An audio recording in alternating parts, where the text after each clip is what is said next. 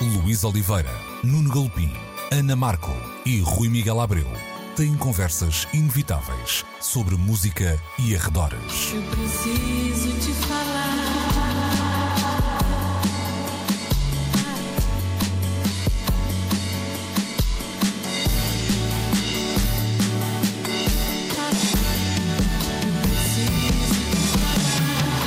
Agora na Antena 3.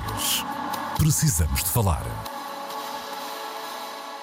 Muito bom dia, estamos então com mais uma edição de Precisamos de Falar na Antena 3, como sempre aos domingos, entre o meio-dia e uma, sempre também disponível no RTP Play e em antena3.rtp.pt, é lá que podem um, subscrever também o podcast deste programa. Hoje estão comigo o uh, Rui Miguel Abreu e o Nuno Galopim, bem-vindos, bom dia.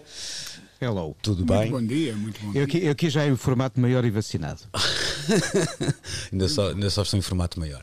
Hum, olha, hum, nós tínhamos proposto para esta, hum, para esta edição do programa olharmos para hum, os 50 anos de What's Going On de Marvin Gaye, não eh, só a propósito desse disco, só por si daria dois ou três programas eh, bem interessantes, é verdade. eh, mas também. Já deu, já deu. Já deu, exato. Já deu, o Rui, exatamente. o Rui fez um especial. Exatamente, Uh, mas, mas também, já agora, um especial que está uh, disponível também em antena3.rtp.pt, em que o Rui Miguel Abreu falou com nomes como uh, Molinex, Selmo Amus, dá-me lá mais uma ajuda que Pe- eu- Pedro Tenreiro Pedro e Dino de Tenreiro Santiago. e o Dino de Santiago, exatamente. Podem ouvi-lo também no nosso, uh, no nosso site. Para além disso, o disco uh, What's Going On foi uh, eleito pela Rolling Stone o melhor disco de sempre um, e um, esta, esta eleição, digamos assim, foi uma revisão uh, de uma lista que já tem alguns anos da, da Rolling Stone e em que Marvin Gaye trepou uns bons lugares, destronando então os, os Beatles. Vamos começar por este um, uh, What's Going On e é uma pergunta uh, que tem sempre um lado de facto também balizado na crítica, mas muito pessoal. Rui, que, que, que disco é este para ti? Que importância é que hum, tem na tua vida, na, na, na tua discografia? Que lugar é que, que ocupa? Olha, hum, sem querer entrar naquele discurso, eu sou do X desde pequenino. Eu devo dizer que me lembro que a primeira pessoa que eu alguma vez ouvi mencionar o Marvin Gaye, What's Going On, como ah, o seu título favorito de sempre foi o Rui Vargas. Justiça lhe seja feita. Há umas boas décadas. Eu e o Rui ah, fomos sócios numa loja de discos no Bairro Alto entre 93 e 97 ou algo que o valha, hum, quando se acreditava que o vinil estava a morrer, quão errados poderíamos nós estar, não é?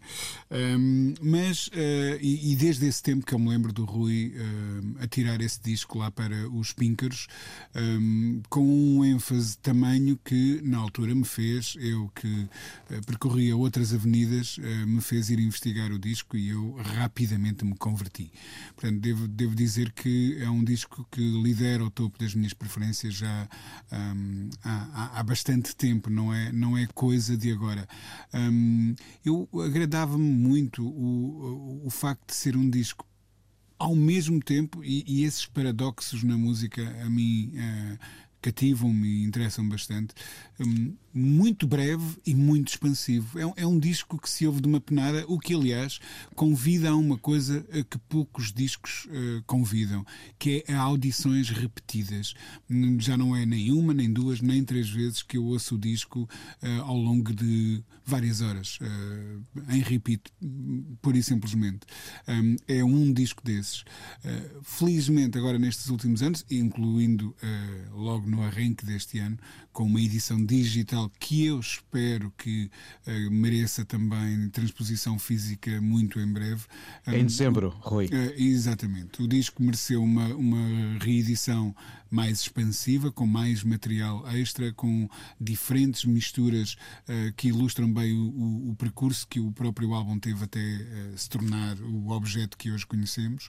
Um, e, e, portanto, ouvi-lo já não é uma, um- uma questão de apenas 30 minutos, mas já poderá eh, ser uma, uma atividade que se prolonga por algumas horas. Mas é um disco extraordinário. Aliás, de- um disco extraordinário de um ano extraordinário. Eu li esta semana, a propósito de um outro disco de 71, penso que do Blue, de Johnny Mitchell, um, que é possível eh, argumentar que 1971 pode muito bem ter sido o melhor ano de sempre da música um, pop, ou certamente um dos melhores. Mas também há quem diga que qualquer ano, se a gente esgravatar o suficiente, um, vai revelar uh, muitos diamantes, muitas pérolas. Mas uh, em 1971 o mundo estava à beira da mudança, não é? Uh, o, o, movimento dos direitos civis estava ao rubro, um, a América estava envolvida no, numa frente batalha, como tem estado envolvida em tantas no, no Vietnã, um, combatia-se nas ruas da própria América pelos direitos dos, dos negros, das mulheres, das minorias, e, e portanto este é um disco que cai no, no centro um, da, da, do turbilhão, no centro da tempestade e que traduz isso de uma forma espiritualmente superior e, e portanto, é, um, é uma obra-prima, claro. Muito interessante o que tu dizias aí sobre uh, o tamanho e, do disco, o tamanho, uh, quer o tamanho, a extensão, a, a extensão real do disco e também essa vontade de ouvir de novo, até porque o disco é, uh, vá lá, tem aquelas uh, as faixas que se vão ligando umas nas outras, não é? Uns instrumentais que vão passando até de uns temas para os outros e é, é interessante porque eu ouvi o disco muito recentemente, tive exatamente a mesma experiência, ou seja, ouvi mais que, que uma vez e, e é interessante porque apesar de eu conhecer há já um, há algum tempo, não, não sou contemporâneo do disco, nem pouco mais ou menos, não é? mas dou muitas vezes por mim a, a olhar para o uh, o mostrador do, do, do, leitor de CD no caso e a perceber em que faixa é que estou, se, aquela, se já mudamos, se ainda estamos na anterior, puxando atrás, ouvindo outra vez. Uh, tem de facto esse, esse lado de ser um, um disco ainda, ainda misterioso, passado estes anos todos, não é? Esses, esses 50 anos. Nós já vamos a esta, esta última parte da conversa do Rui que eu acho interessante, mas, mas queria também ouvir o teu um, a tua relação pessoal com, com o disco, Nuno, e perceber que, que lugar ocupa também nas tuas escolhas. Foi o primeiro disco do Marvin Gaye que eu comprei e acho que depois de uma entre as muitas conversas que eu felizmente tive, e é tão bom termos parceiros de trabalho que nos ensinem sobre música, tive com o Ricardo Soló. O Ricardo estava na Antena 1 quando eu comecei a fazer rádio há 30 anos e este foi um dos vários títulos sobre os quais ele foi falando e que me deu vontade de descobrir, não só este, como depois acabei por comprar outros mais. E ao longo do, dos anos, se calhar esteticamente, eu estou mais perto do que naquela altura estava a fazer um Stevie Wonder mas são questões de gosto. Mas este disco tem a rara qualidade de ser uma janela para entrar não apenas na obra de um músico, mas num tempo. Uh, este disco é um retrato de alguém que olha para a América há 50 anos. E eu acho que é um pouco a força, não só da música, que é brilhante, a, a, a visão que aqui está, de, desde a construção musical à produção, à, à escrita das letras, mas o olhar sociológico e político que este disco traduz, que de facto me fez que, com que muito depressa ele se tornasse uma espécie de barómetro para procurar nos discos mais do que o encantamento das canções. Este é um disco que nos ensina a, a, a, escutar através das canções o espaço e o tempo em que elas nascem. E isso acho que foi uma, se não a mais importante das lições, uh, aquela que comigo ainda hoje fica sempre que eu encaro uh, este álbum de 71 do, do Marvin Gaye.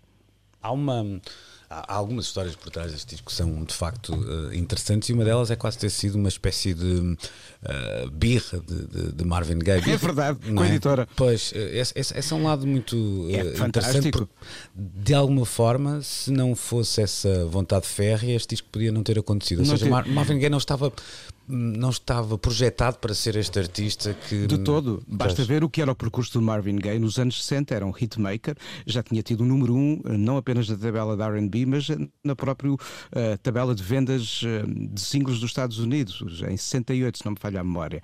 E o Barry Gordy uh, tinha claramente uma visão para a Motown que era da hitmakers. Vamos fazer canções de sucesso e não lhe parecia que uma canção com estas características mais melancólica, uh, uh, identitária e uh, ao escutar uma América complicada tivesse as características de um êxito.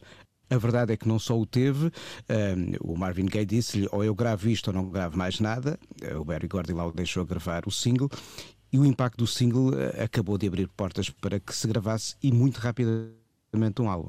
Uhum. Há, há, um lado interessante, Rui, também, que tem a ver com, com uma espécie de visão muito hum, sempre romanceada ou carnavalizada da vida por parte de, um, de alguns executivos de, das editoras na altura, em que, uhum. um, em que cantar a dor, cantar eh, também a esperança, é certo, que, que, também está presente no, está na, aqui, no disco, não é? Mas, mas cantar essas agruras e uma melancolia uh, e muito negra ainda por cima podia não ser uh, uh, interessante, podia não, não, não, não estabelecer nenhum ponto de contacto com o auditório, mesmo que esse auditório vivesse essas mesmas uh, agruras. Este disco pá, acaba por quebrar um bocadinho esse, esse preconceito. Eu acho que é um bocadinho groundbreaking nesse sentido, porque a partir de, daí se percebeu que nem só de mensagens felizes e cor-de-rosas viveriam os, os sucessos do, do futuro, não é? Sim, sim, sim. Repara. A América, neste, neste tempo, a, a Motown assumia-se como The Sound of Young America. Uh, ou seja, não The Sound of Young Black America, mas The Sound of Young America. Barry Gordy queria vender discos a brancos e a negros, um, aos adolescentes. E os adolescentes não podem, em primeiro lugar, estar com grandes preocupações do futuro ou, ou da política ou, ou, ou, ouvirem cantar sobre a guerra. Não, querem ouvir cantar sobre uh, caixões, uh, canções, não é caixões, uh, canções de amor, sobre as suas paixonetas, sobre um, os, os, bailes que frequentam. Portanto, a, a visão do Barry Gordy para, para digamos assim, o cancioneiro da Motown era uh, muito uh, anódina, muito tranquila, muito um, inofensiva. Era essa a, a, palavra que eu estava à procura. Um, e o, o, Marvin vem propor algo de radicalmente diferente. Se nós repararmos, o Barry Gordy é o produto de um tempo em que não havia outro espaço para o corpo negro na cultura americana. Uh, no cinema, o Sidney Poitier começa por ser um, um, o, quase uh, o, o, token negro no, no, grande ecrã, mas sempre a representar um papel muito. Um, inofensivo, é outra vez a palavra que se aplica aqui. Um, e, e, a América uh, teve que dar passos até chegar ao Shaft, não é? Aquela figura masculina, agressiva, com poder sexual, com, com força, com uma arma na mão, uhum. um, que era um espaço que até aí não tinha sido dado à, à, na cultura pop à, à, figura do corpo negro. E o Marvin traz isso também. De repente já não é. A capa do disco, aliás, é, é icónica. Um, eu devo dizer que tenho uma, uma pintura que reproduz a capa do disco na, na, no centro da minha sala, portanto um, diz bastante do, do, do, do, quanto eu gosto deste disco. Também devo dizer que tenho uma outra pintura uh, da autoria um, de um músico português, aliás, uh, dos Velvet Underground, noutro sítio da casa. Portanto, uh, eu diria que essas são duas das minhas grandes preferências e que acabam por apontar nas direções um, em que a minha música, em que os meus gostos musicais seguem. Mas isso era um um parênteses.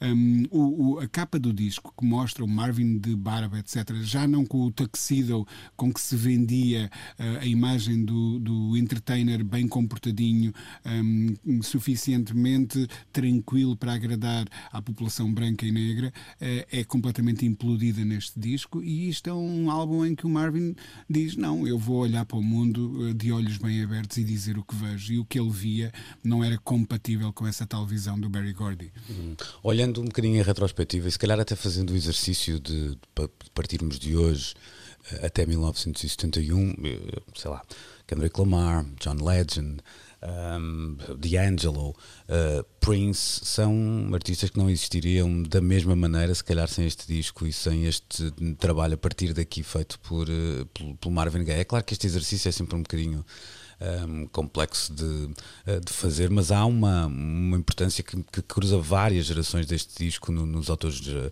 dos músicos eh, negros que conhecemos hoje e que fomos conhecendo no, na, no passado. Eu acho que Prince é, é, provavelmente um dos menos óbvios, até porque muitas vezes se faz aquela associação lógica e completamente legítima uh, ao, ao som de Minneapolis e etc. Não é? mas, mas há aqui um. Ah, uh, há referências, há referências e até claro uma ideia de, de, de, um mundo que se tornou maior a partir de claro, What's Going On, claro, que, que me parece que é logo captado por, por, por, um artista como Prince, acho que é logo assim o primeiro mais, mais óbvio a, a captar isto, não é?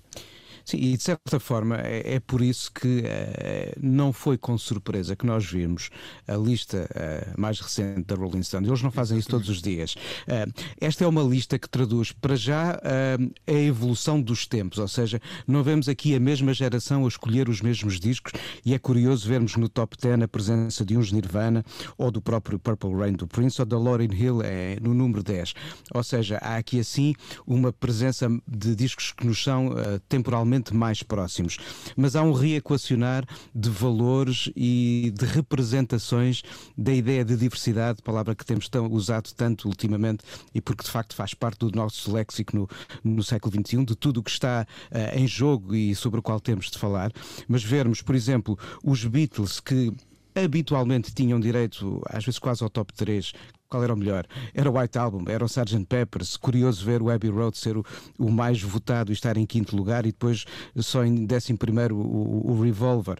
Mas vemos um, um Marvin Gaye, o Pet Sounds dos Beach Boys, que é um disco igualmente importantíssimo a criar descendências uh, estéticas, musicais, uh, como o, o, What's Going On também acaba por fazer, ou o terceiro lugar com o Blue de Johnny Mitchell, que é também outro paradigma na referência uh, do que é que é isso de fazer canções com uma guitarra, mas com a marca de um autor. E de repente temos aqui assim três discos que de facto contam o que é a história do mundo que se faz de então para cá. Um de 66, dois de 71. Curioso. Hum. essa, essa, leitura que, que, o Nuno já tinha feito há pouco e, e, que, olhando para essa tabela da, da Rolling Stone, o, o Rui, no início desta conversa, falava disso, ou seja, perceber o momento em que o disco foi, uh, foi feito amplia de alguma forma até às vezes a importância da obra, não deixa de ser assim um exercício um bocadinho que pode soar até alguma um, injustiça, uh, ou seja, eu posso fazer um, um, um, enorme disco no momento de alguma harmonia uh, mundial, que não sei se ele alguma vez existiu, mas já será outra, outra conversa, não é? Mas de facto aqui o momento é, é muito importante. E é um momento que uh, tem em 2020, 2021 uh, uma leitura diferente do que teria em 2015, claro. 14, mesmo que alguns destes problemas estivessem uh, presentes, não é? Portanto, claro, há, há, aqui claro. uma, esta, este, revisi, este revisionismo, digamos assim, da Rolling Stone, e aqui não é uma, uma uma expressão dita com, com caráter pejorativo, tem, tem uma razão de ser também à luz dos, dos tempos que estamos a viver hoje. Um, e seria outra necessariamente, se calhar há, há 10 anos. Deixem-me só colocar aí uma questão antes de, de voltarmos ao, ao, Marvin Gaye, porque o Nuno tocou num, num disco um, e os Beatles também têm isso em algumas, uh, em algumas uh, das suas obras que aparecem nestas listas. O Dylan também tem isso em algumas obras que aparecem nestas Verdade. listas, que é uh, um senhor como o, o Brian Wilson faz o, o Pet Sounds com 20 e poucos anos, 21 ou 22, já não, não, não, não estou exato, mas não, teria menos 25. Pronto. Uh, Marvin Gaye faz este disco com 31, uh, eh, já numa idade um bocadinho, uh, ou 30, mais, mais avançada. Mas essa ideia de um talento muitíssimo precoce, como acontece com o Brian Wilson, como acontece com os primeiros discos do Dylan, um, parece que deixamos de de ver isso com essa facilidade, ou seja, e eu não sei se isto não será também um problema até eh, dos, deste lado, digamos assim, da barricada, ou seja, vá lá, como se costuma dizer, do meio, quem, quem, divulga, quem, quem escolhe, claro, claro. Eh, quem critica. Ou seja, parece que quem chega, mesmo que chegue de forma arrebatadora, não tem hoje direito, tem que provar mais do que teria que provar naquela altura. Fico com essa sensação quando vejo esta lista. Eu, acho, eu acho se... que é, as listas dependem do tempo em que são feitas e de quem as faz, e por isso estas listas são sempre um esforço coletivo que retrata o que esse tempo e esse grupo têm a dizer sobre um universo. Se tivéssemos a Rolling Stone a escolher um corpo de jovens jornalistas dos 18 aos 25 anos, a representação do presente seria completamente diferente e teríamos aqui muitos mais primeiros álbuns muitos deles se calhar até sem uh, representação física, apenas com edições uh, digitais. Uh, por isso é um bocadinho difícil fazer um, uma reflexão mais teórica sobre o que são as coisas, porque estas realidades oscilam em função de quem as, as cria. Agora, o não deixa de ser curioso é o facto de uma instituição eu não lhe chamaria vetusta, mas veterana, como a Rolling Stone, e que se tem vindo a transformar. E esta, esta lista é um pouco também o espelho da própria transformação de uma Rolling Stone que não quer ser vetusta, mas sim veterana, mas moderna ao mesmo tempo. Eh, sabes que eu ontem, em conversa com uma pessoa que penso que conhecemos os dois, se não o, o, os três, uh, o Pedro João Santos, Sim, um, claro. que, que, que, me pedia títulos de livros para, para enfim, se informar e para, para condimentar a sua bagagem um, e, e, perante alguns dos, dos nomes que eu lhe fui uh, mencionando, o Grill Marcus, o Barney Hoskins, um, e outros autores, um, ele dizia-me qualquer coisa do género: uh, Pois, mas eles têm uma visão muito rockista e masculina da história da música. Verdade. Ao que eu, ao que eu respondi é totalmente verdade, mas tu só podes desmontar a história se a conheceres primeiro. Um, e, Sim. E, e, e é um bocado por aí. Hoje em dia começamos a desmontar essa, essa história e esses cânones que eram imutáveis. Quer dizer, ah, eu acho que houve uma altura na história em que ninguém pensou que algum dia uh, se destornasse os Beatles de, de, de 100% das listas de melhores discos de sempre, porque é- era como se fosse um lugar cativo. A mesma coisa tipo que, que aconteceu com o Citizen Kane do, do, do, Tal e do qual. E, e agora o Vertigo do Hitchcock na, na é? mais Que- recente lista da, da, da Sight and Sound. que eram, que eram vistos como a- aqueles títulos ah, absolutamente inscritos na pedra, já não há nada a fazer, ah, remediem-se, Habituem-se. aceitem, habituem-se, porque é assim e nunca há de deixar de ser assim. E na verdade, e, e tem-se falado tanto sobre isto, e a propósito das questões que estão entre, na- algumas nas entrelinhas, outras nas entranhas mesmo do, de um disco como o, o What's Going On. As estátuas fizeram-se para se derrubar. Um, e, e- e- o, e o avanço do tempo só serve exatamente para isso, para oferecer novas perspectivas. E ainda bem que 50 anos depois, eh, eu não diria que se faz esta justiça ao, ao álbum do Marvin, porque ele nunca foi um disco ignorado, longe disso. Verdade. Um, mas uh, coloca-se o disco numa posição em que não tenho a mínima dúvida também, e isso é uma coisa muito importante, mais gente um, vai ter noção do, do, do que era o What's Going On e do que é o What's Going On do Marvin Gaye, porque estas listas também hão de ter um impacto comercial e isso é importante também. Um, podem dar novas vidas um, a, a discos que estavam arrumados em, em- ou, ou confortavelmente arrumados em, em fundos de catálogo, aqueles discos que vão vendendo aquela eh, quantidade eh, certa a cada ano que passa, mas de repente eu tenho a certeza que há de haver muitos miúdos e miúdas de 15 e 16 anos intrigados com este disco que agora lidera hum, as- as- as- estas listas e que vai merecendo eh, especiais, eh, não apenas na Antena 3, e não foi apenas o meu, a Isilda também fez uma, uma, uma emissão à volta deste, deste disco, se não estou em erro. Sim, também, está, também ainda está no site. E também está no site, exatamente. Hum, e, e outras eh, propostas de olhar para, para, para o disco. Portanto, toda esta atenção também há de trazer novos ouvidos hum, para este disco e, portanto, quem sabe onde- eh, eh, que conversas serão tidas daqui a 50 anos quando, quando chegar o centenário, não é? É, e sabes que é, eu lembro-me muitas vezes que há conversas eh, similares com, com esta, e, e já que estavas a, a- a falar de livros, e ainda por cima falaste dois autores que eu muito, que eu muito gosto, eh, vamos meter aqui um, um português que, que também me despertou para estas coisas da, da cultura pop de, de forma muito. ahm, ah, se calhar muito adolescente na altura, não é? Que eu estou a falar do, do, do- Miguel Esteves Cardoso, como é óbvio, não é? E há um, há um texto que eu creio que está nos Crítica Pop, mas não tenho a certeza se até não estará depois hum, também no outro, ou se calhar só está nos Crítica Pop, que tem a ver com hum, o que era um One Hit Wonder em comparação com um disco clássico, e depois aquela ideia de quanto é que vendeu um e quanto é que vendeu outro. E ele dizia que lá está, um disco ah, clássico que pode, no fundo é um uh, um slow burner, não é? Pode ter vendido menos quando saiu do que esse hit de verão, mas 30 anos depois vai continuar a, a- a vender, portanto essas contas nunca se poderiam fazer nesse Compara, sentido. compara não é? com a frase do Brian Eno sobre o álbum dos Velvet Underground. Ele diz que Precisamente. poucos compraram o disco na altura, mas todos eles tinham uma banda. Exatamente. Não, não, não, todos formaram, Formaram uma banda, uma banda.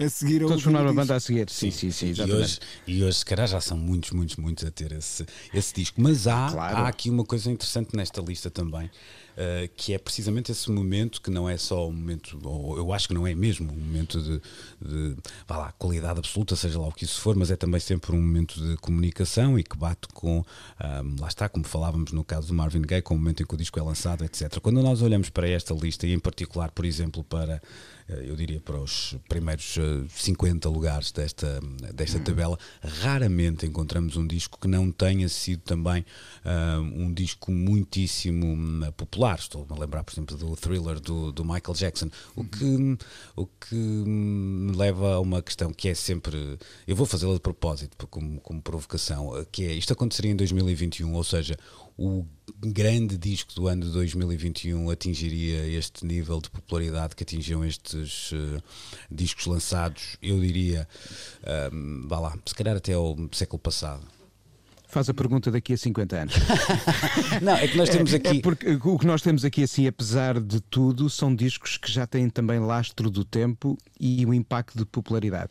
Mas aparecem, aparecem discos de agora até nesses 50 mais, digamos assim. Sim. Está o To Pimp Butterfly do, Ora, de, de Lamar, não é? É, é dos poucos exemplos que eu acho que acabam por trazer significados que transcendem a própria ideia da popularidade musical, porque é um disco que fixa também a relação com uma sociedade e um tempo tempo. E esse acho que é um dos valores que está na mente de quem cria estas listas. Não há aqui apenas uma espécie de reconhecimento do feito estético, da criação musical, mas da relação deste mundo, desta música com o seu tempo. Como é que esta música se relacionou com a sociedade, agindo sobre ela, e como é que ela depois, com o tempo, acaba por ser um retrato da sociedade em que nasceu. É, o Tupimpa Butterfly é claramente dos discos do século XXI um dos que mais bem expressa essa relação e vai estar nas listas de agora e das daqui a 50 anos. Pois eu, eu acredito nisso. O que, o que, me deixa aqui mais dúvida, é, ou seja, isto aqui é um, um feeling apenas, é que eu Sim. sinto que esse disco, no que à popularidade diz respeito, é uma popularidade muito diferente da que era. Ou seja, o que eu vamos, dizer vamos, dar, vamos dar-lhe tempo para a construir. Ah, eu, eu, eu, acho que, claro. eu acho que falta uh, uh, alguns dos discos que aqui estão nesta lista, todos eles tiveram popularidade, nem todos tiveram popularidade imediata. Um Songs hum. in the Key of Life do Stevie Wonder, sim, foi um êxito colossal hum. na altura, mas nem todos os discos que, que estão na, nesta lista enorme da, da Rolling Stone foram uhum. um êxito imediato. Alguns foram sendo construídos, como o caso do álbum dos, dos Velvet, Underground. Mas, por uhum. exemplo, há álbuns que eu acho impressionantes na minha relação com a música do século XXI que duvido que alguma vez aqui apareçam, claro. como, como por exemplo uh, o, o, Shaking the Habitual dos The Knife, que é um disco uh, muito importante na relação de uma certa forma de olhar para, para a sociedade enquanto espaço onde uh, a riqueza não está devidamente distribuída, as diferenças de género e identidades como é que são abordadas pela própria cultura, mas é um disco de uma angulosidade tão grande, e isto quer dizer desconfortável uh, para, para alguns ouvidos, é natural que, que, que assim uhum. seja, nada contra, que duvido que alguma vez venha a, a, surgir em listas deste género. Mas é um disco tão importante para descrever, para descrever um tempo e a relação da música da sociedade como muitos dos outros que aqui estão. Claro. Mas, mas uh, uh, falta-lhe a popularidade, falta-lhe falta o apelo das massas para que possa ser reconhecida e figurar numa lista eu, desta eu dimensão. Eu quando dava aqui o exemplo do, do Lamar, e eu acredito que os números sejam gigantes, sobretudo... São gigantes e o Barack Obama deu como um disco do ano Sim. também, que, que, o que também pesa. Claro, mas, mas, o que eu quero dizer aqui é, os números são gigantes e até, atenção, serão gigantes em áreas que, hum, ou seja, o os Beatles, enquanto estiveram em atividade, nunca venderam nenhum toque de telemóvel, nunca venderam nenhum download, ora, nenhum, ora etc. Bem, não é? é essa dimensão cultural. Pronto. Sim. Mas o que eu queria dizer aqui é, ao mesmo tempo, eu estou-me a lembrar, acho que o thriller é aquele em que eu tenho uma vivência mais pessoal que possa uh, partilhar. Havia uma ideia que aquela música estava em todo lado, em, e em todo lado uhum. de uma maneira absoluta. Estou, estou, e eu e acho que isso. Pois estava. Pronto. Ao que eram os mídias da altura, de facto estava, é verdade. E mas, eu acho que há uns partilhos, se calhar, até hoje, da maneira como, como, como a música é consumida, não sei, mas algo faz com que a música de hoje, mesmo a mais popular, já não esteja uh, em todo lado dessa maneira não, assim. Não tenho tão... assim tanta certeza. Não. Quando, a gente, também, quando, também. quando a gente pensa uh, em fenómenos uh, pop como a Adele, ou a Taylor Swift, sim, ou a sim. Dua Lipa, ou o Bad Bunny, ou, o J Balvin, uhum. um, eu, eu acho que eles têm esse, eh, eh, esse caráter uh, o, bico e, e, completamente transversal. São daqueles discos que reúnem diferentes públicos, diferentes nacionalidades, diferentes classes sociais, diferentes credos, orientações, etc. Um, e reúnem consensos que são raros e por isso, por isso é que isto são, são fenómenos e não são regras, uhum. não é? Uh, são, são exceções e não são regras. Um, mas, mas tu dizias aí uma. uma, uma mas, oh, Rui, deixa, eu, eu, concordo contigo aí. Deixa-me só, deixa só. Eu não sei é se alguma vez um desses discos vai. Vamos dar-lhe tempo. Não é vamos dar-lhe tempo, é vamos nós consagrá-lo Estás a perceber? Mesmo, que, que, seja, sim, mesmo que sejam grandes discos. Eu acho eu que acredito, um... eu acredito que sim, pela mesma razão ah. como, como vemos a Rolling Stone a mudar, porque as gerações que vão fazendo as listas década após década vão sendo as que lá estão e as que vão entrando e somando-se às anteriores, é natural que essas coisas vão acabar por acontecer. Mas eu percebo o que é que o Luís está a dizer. O Luís fala num reconhecimento instantâneo. Exatamente. Não, não, mas eu não eu acredito no reconhecimento pois, instantâneo. Mas, por isso, daí eu digo, vamos dar-lhe tempo. Mas, acho que. Oh, oh, oh, Nuno, mas há aqui casos em que eles. Há aqui discos que tiveram isso estás a perceber? Esse reconhecimento no seu tempo. Que é foi é verdade, instantâneo é e que depois continuou, uh, que não, não, não foi por ser popularíssimo na altura. O caso do Thriller, volto a dizer, se calhar é o mais uh, impactante aqui nesta, nestes primeiros números. Quer dizer, eu podia dar um exemplo de, de um disco um bocadinho mais sei lá, se, se eu falasse dos Nirvana, uh, perceberia-se se calhar melhor o que, o que, eu estou a dizer, mas mesmo assim, se, nos lembrarmos do, do thriller, aquilo é um, entrava pelos olhos de toda a gente dentro e não foi, é não foi por, mesmo toda a gente estar às vezes farta de ver o vídeo ou de ver a canção, que 30 anos depois uh, a gente diz, é pá, aquilo afinal é uma grande seca, quer dizer, qualquer pessoa que ouça aquele disco com ouvidos de ouvir percebe que está ali uma pedra seminal da, mas, da, mas da havia ao contrário, Luís, havia ao contrário, que era hum, jovens como eu que se achavam alternativos nesse tempo. Claro. Um, uh, Essa ignorância não, é muito atrevida, não é? Exatamente. Não ousarem sequer esboçar uma menor reação quando esse disco se atravessava no nosso caminho e de facto não, é. atravessava-se no nosso caminho. E quem eu, eu, me apanhasse eu, era... a admitir que eu gostava do thriller, quer dizer, eu, eu não, não seria capaz de, de tal confissão, mas, mas gostava. A verdade é que gostava. Não, é? não o, disco é, o disco era incrível e eu acho que aí tem muito a ver também o, o impacto imediato imediato de um disco como o Thriller na própria cultura global tem a ver com uma lógica de exposição ao blockbuster com que se vivia então e hoje não.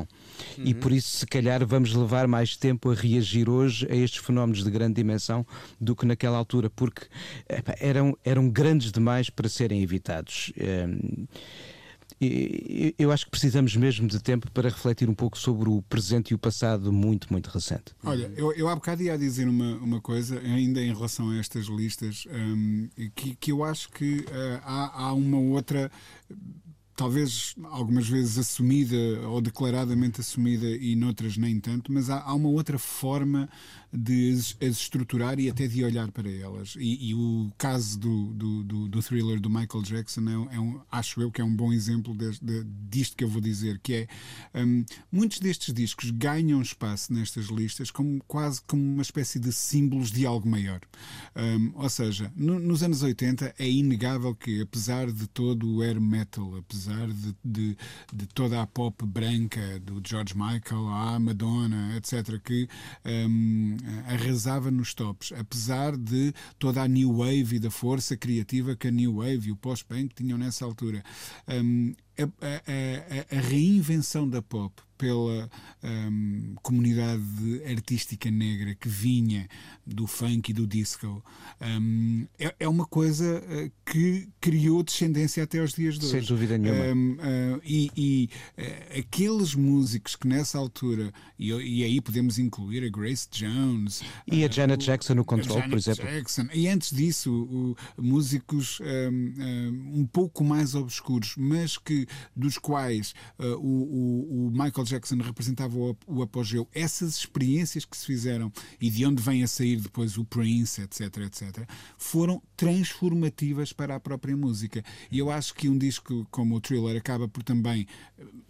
Eu não estou a dizer que não é um disco que tem qualidade intrínseca que é só dele, não. É, claro que está sim. ali por todos os outros, mas fundo, está ali é? também por todos sim, os outros sim. e representa, representa, um oceano de criatividade incrível que a música negra soube ter nesse tempo e foi capaz de ter nesse tempo um, e que nos diz que nem tudo uh, o que nessa era, e estamos a falar de um disco de 82 ou 83, um, não era só a música de guitarras, não era só uh, o, o que vinha de Inglaterra, dos U2 e de toda, toda aquela daquela geração um, que, que, que importava. Havia outras pistas a serem lançadas na música pop igualmente criativas, igualmente, até eu diria, um, com capacidade de ruptura e que depois vieram a transformar por completo. Uh, uh, o RB dos anos 90 não teria existido sem essas experiências do Quincy Jones com, e do Rod Temperton com o Michael Jackson nessa altura. E, e vamos juntar aqui mais um elemento também, que é o visual. O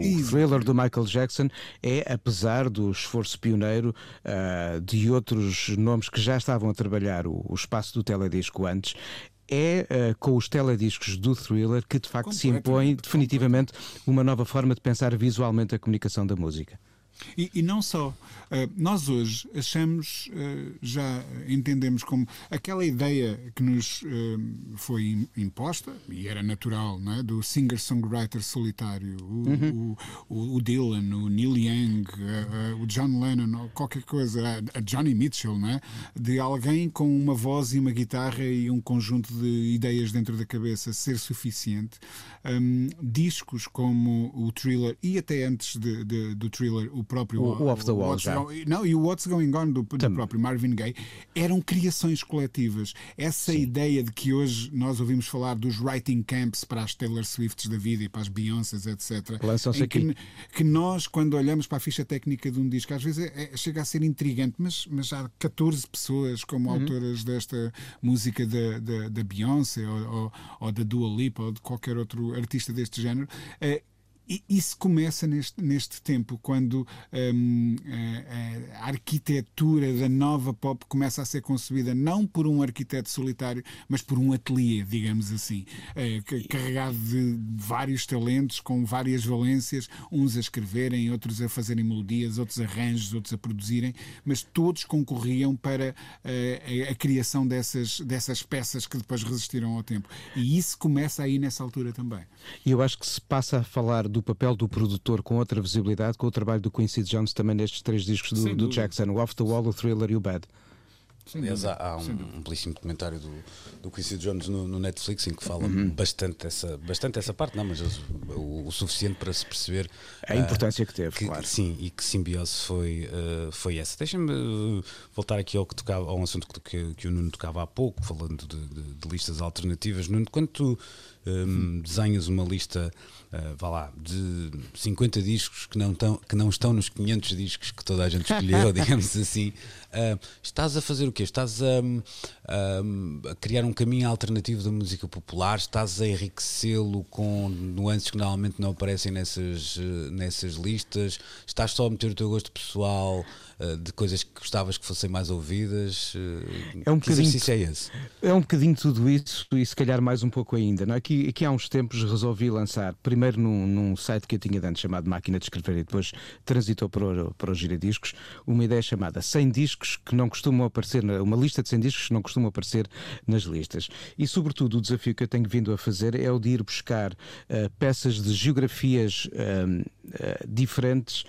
um disco pode vir de Itália, depois na na semana seguinte vem um do Brasil, depois vem um de França, depois vem um da Grécia, eh, para, para até para me forçar a, a, descobrir um pouco mais. Acho que mais do que estar a dizer, olha, aqui está a lista dos que deviam lá estar e não estão, é uma espécie de ferramenta para eu não deixar de sentir o gosto por, por descobrir. E no fundo é a partilha da descoberta que vou fazendo nessa, nessa lista, ao mesmo tempo lembrando que, é pá, sem dúvida que o Blue de Johnny Mitchell é genial, o, o Purple Rain do Prince é incrível, se bem que eu sou mais Sign of the Times, mas por que não descobrir o primeiro álbum de uma Chavela Vargas ou uh, o Soothing Sounds for Baby do, do Raymond Scott ou da Diana Ross, em vez de ir aos óbvios, ir ao I Hear a Symphony, pronto. Mas são, são exercícios de partilha de entusiasmo pela descoberta. Uhum. Eu acho que tu tocaste num, num, num ponto e o, o Rui certamente vai concordar que que de facto mudou o jogo, que é a geografia, ou seja, uh, por mais sim, relevante sim. que esta lista possa ser, ela não deixa de ser uma, ah, uma claro. lista que tem um eixo muito uh, definido, completamente anglo-saxónico, e é claro que aqui nós Claramente. até, até podíamos estar a, a falar disto à luz de, de, um país que, apesar do seu uh, tamanho uh, modesto e da sua demografia também ela modesta, tem um contributo, na minha opinião, muito maior do que o seu tamanho e demografia na, na, na, música, e estou a falar de Portugal, porque acho que de facto para, para o nosso tamanho temos uma, uma produção uh, musical Incrível. que não é só de agora, não, é? não, não estou a falar sequer do nosso momento, mas esta ideia de, de geografia condiciona muito estas listas, é claro. Uh, a minha uhum. pergunta, Rui, é se tu achas também que de alguma forma isto pode mudar, ou seja, porque nós já, já levamos a conversa da, da aldeia global há algum tempo, mas nestes casos parece-me que a aldeia continua a ser um bocadinho, continua a ter o pelourinho ali no meio. E, Não, uh, é, é, diferente. Hum. nós nos últimos 30 anos fomos confrontados primeiro com um, um, fenómeno derivado do que na altura se chamava a World Music, que foi a redescoberta de catálogos um, que nunca tinham sido escutados fora de Lagos na Nigéria ou fora de Dakar no Senegal e por aí adiante, fora do Mali, fora desses países da África do Sul, músicas que eram de facto locais e, e, que tinham uma existência local, muitas vezes até circunscrita à, à circulação numa única cidade um, e, e, dali nunca tinha saído até que os colecionadores começaram a fazer romarias e investigações e, e a trazer toda essa música um, para, digamos assim, o Ocidente. Ora, hoje, uma música que é lançada um, no Burkina Faso ou, ou na Tailândia ou na Coreia do Sul Sul ou na América do Sul, em qualquer um dos países da América do Sul ou em Portugal, um, é imediatamente acessível um, por qualquer pessoa em qualquer lugar do planeta. Portanto, eu acredito que daqui a 20 anos vamos estar quando confrontados com estas listas, a, a, observar uma mudança de, de, de, olhar que, como tu dizias e muito bem, era uh, completamente anglo-saxónico-cêntrico, um, até porque, se pensarmos no que é que foi a produção de pensamento ao nível das crítica rock ou das crítica pop, se quiserem, um, foi sobretudo americana e britânica, não é? É aí que estão concentrados e talvez um pouco francesa uh, os, os, grandes uh, uh, pilares da, da, da, do jornalismo musical. o NME, o Melody Maker, etc., em Inglaterra, a Rolling Stone, a Spin e por aí adiante no, no, nos Estados Unidos. Um, a partir de agora, um, isso tem que ser obrigatoriamente desafiado, porque uh, já não é preciso apanhar um avião para ir comprar cassetes nas ruas e, de e, Dakar para, para aceder àquela claro, música. E, Ela agora está ao alcance de qualquer um. E, ao mesmo tempo, esses baluartes que falavas também hoje não têm, de facto, a mesma. Claro a, mesma importância, e isso, parecendo que não, faz com que hum, as pessoas procurem outras outras fontes de informação, em primeiro lugar, não é? Mas, mas mais do que isso é que também não se prendam tanto a essas escolhas mais, uhum. uh, mais convencionais.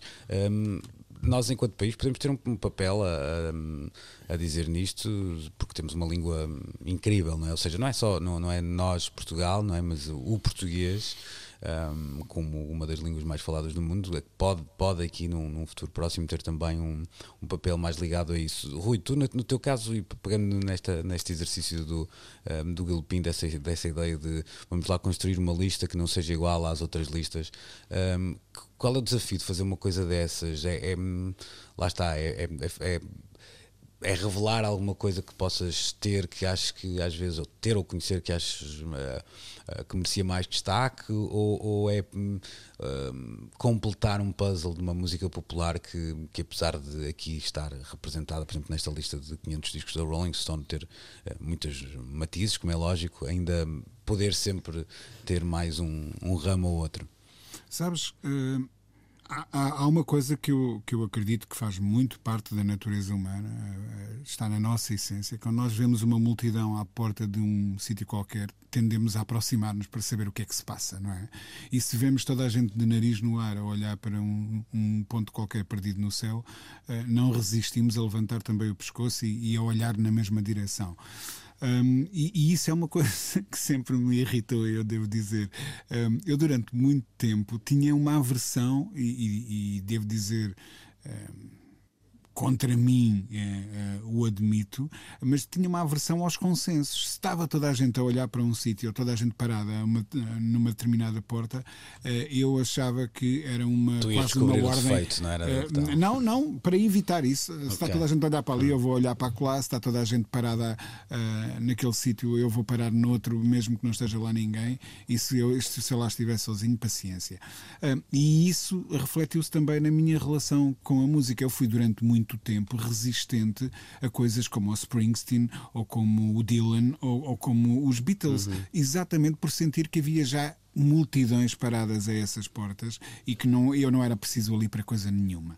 Um, e, e, muito me arrependo de tanto tempo ter demorado a ir lá então bater à porta e perceber o que é que se passava ali, porque uh, fiquei irremediavelmente conquistado. Mas isso também me permitiu olhar para. Claro. O, o, Nuno falava noutras geografias, no meu caso, uh, ou melhor, uh, exato, falava noutras geografias, no meu caso, para outros géneros musicais.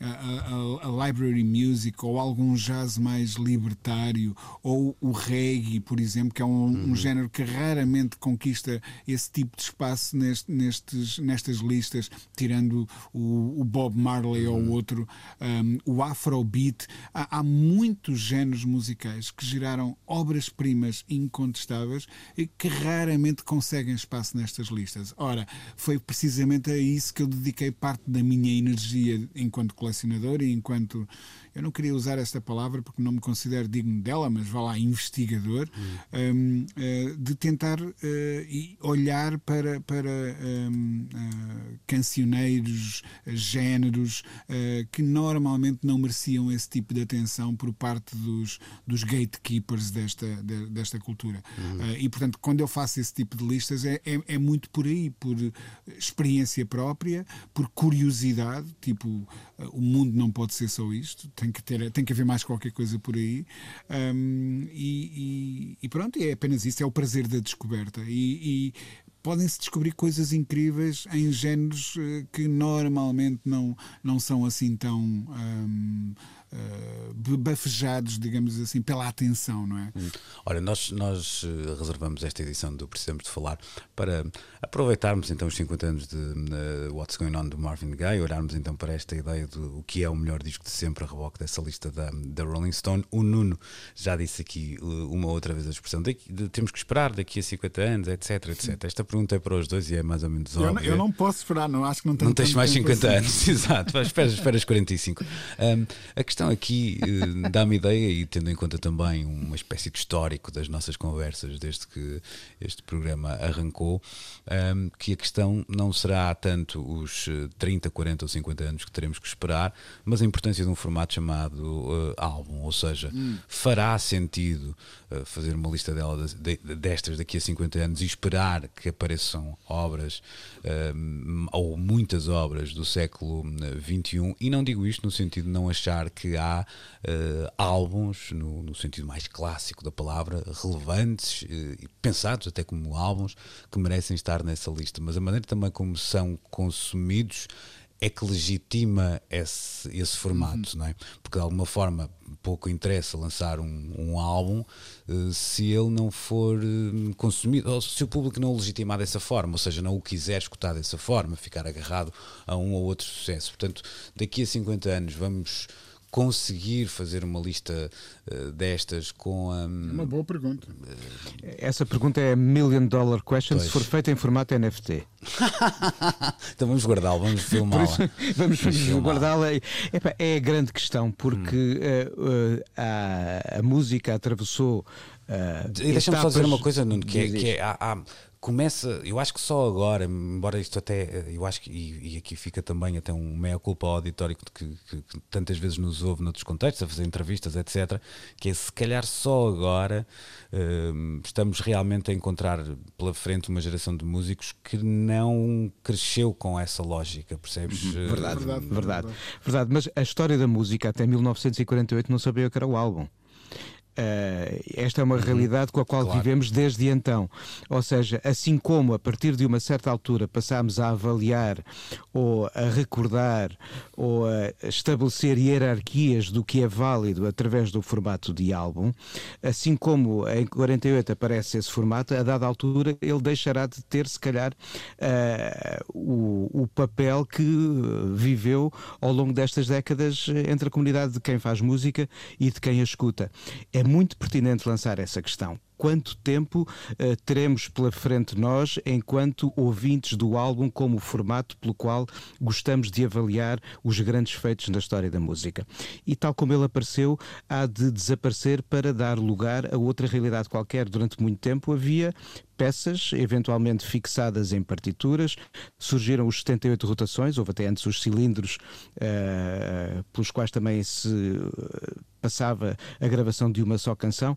Uh, o futuro é um bocadinho difícil de imaginar nesta altura, mas não acredito. Passado que... muito mais fácil de prever. É? Sem dúvida nenhuma, eu também me parece que sim. Uh, em princípio, acho que mais ou menos.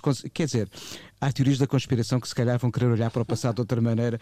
Uh, adiante. Que eu, eu, eu, já estou cheio de chips 5Z porque veio a vacinar uns dias, não é? Por isso já, já, não sei o que estou a dizer e se calhar posso transmitir a informação diretamente e podem aceder a ela. Mas sim, eu acho que uh, é um pouco difícil imaginar durante quanto tempo mais os músicos continuarão a ver o álbum como o espaço onde eles querem encerrar uh, um discurso que querem que chega até nós e durante quanto tempo mais vamos querer nós entender o álbum como o espaço através do qual avaliamos os grandes feitos eh, da criatividade dos músicos. E ficará também depois um desafio a perceber como é que se desenha nesse contexto uma carreira também, que é uma coisa que também terá as suas, Sem dúvida. As suas nuances. Rui, queres dizer algo para finalizarmos aqui não, não, ou, ou calas-te é, para sempre, como nos casamentos? Vou-me calar para sempre, apenas para dizer que estou ansioso pelas cenas dos próximos episódios. não perca na próxima semana. Exatamente. Pronto.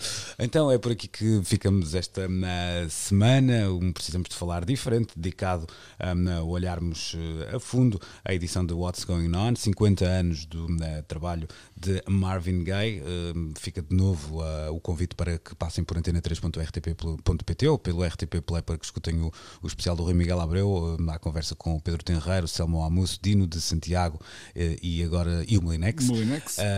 há também um track by track feito pela Exilações que percorre alguma da, das histórias de, das canções deste, deste disco e o convite se calhar mais interessante todos é que escutem o disco uh, e pensem pela vossa ah, cabeça, pensem no mundo que tínhamos em 1971, que temos agora em 2021 e, sobretudo, naquele que querem construir para 2031. Já não vamos apontar 50 anos. E, e já agora, tempo. e já uma dica, e nada como verificar que 50 anos depois já há realidades refletidas pelo Marvin Gaye, que ainda merecem o mesmo tipo de pensamento de, de que há muito por fazer. Não é mais. E, eu queria mandar também um beijinho à Ana daqui. Um beijo também ah, para a Ana. Beijinhos para a Ana. E cá estaremos para fazer mais alguma coisa na próxima semana, da nossa, com a nossa humilde participação, é certo, mas, mas, mas quem dá o que tem é mais não é obrigado. Bom domingo e uma boa semana. Grande abraço. Precisamos de falar com Luís Oliveira, Nuno Galpim, Ana Marco e Rui Miguel Abreu.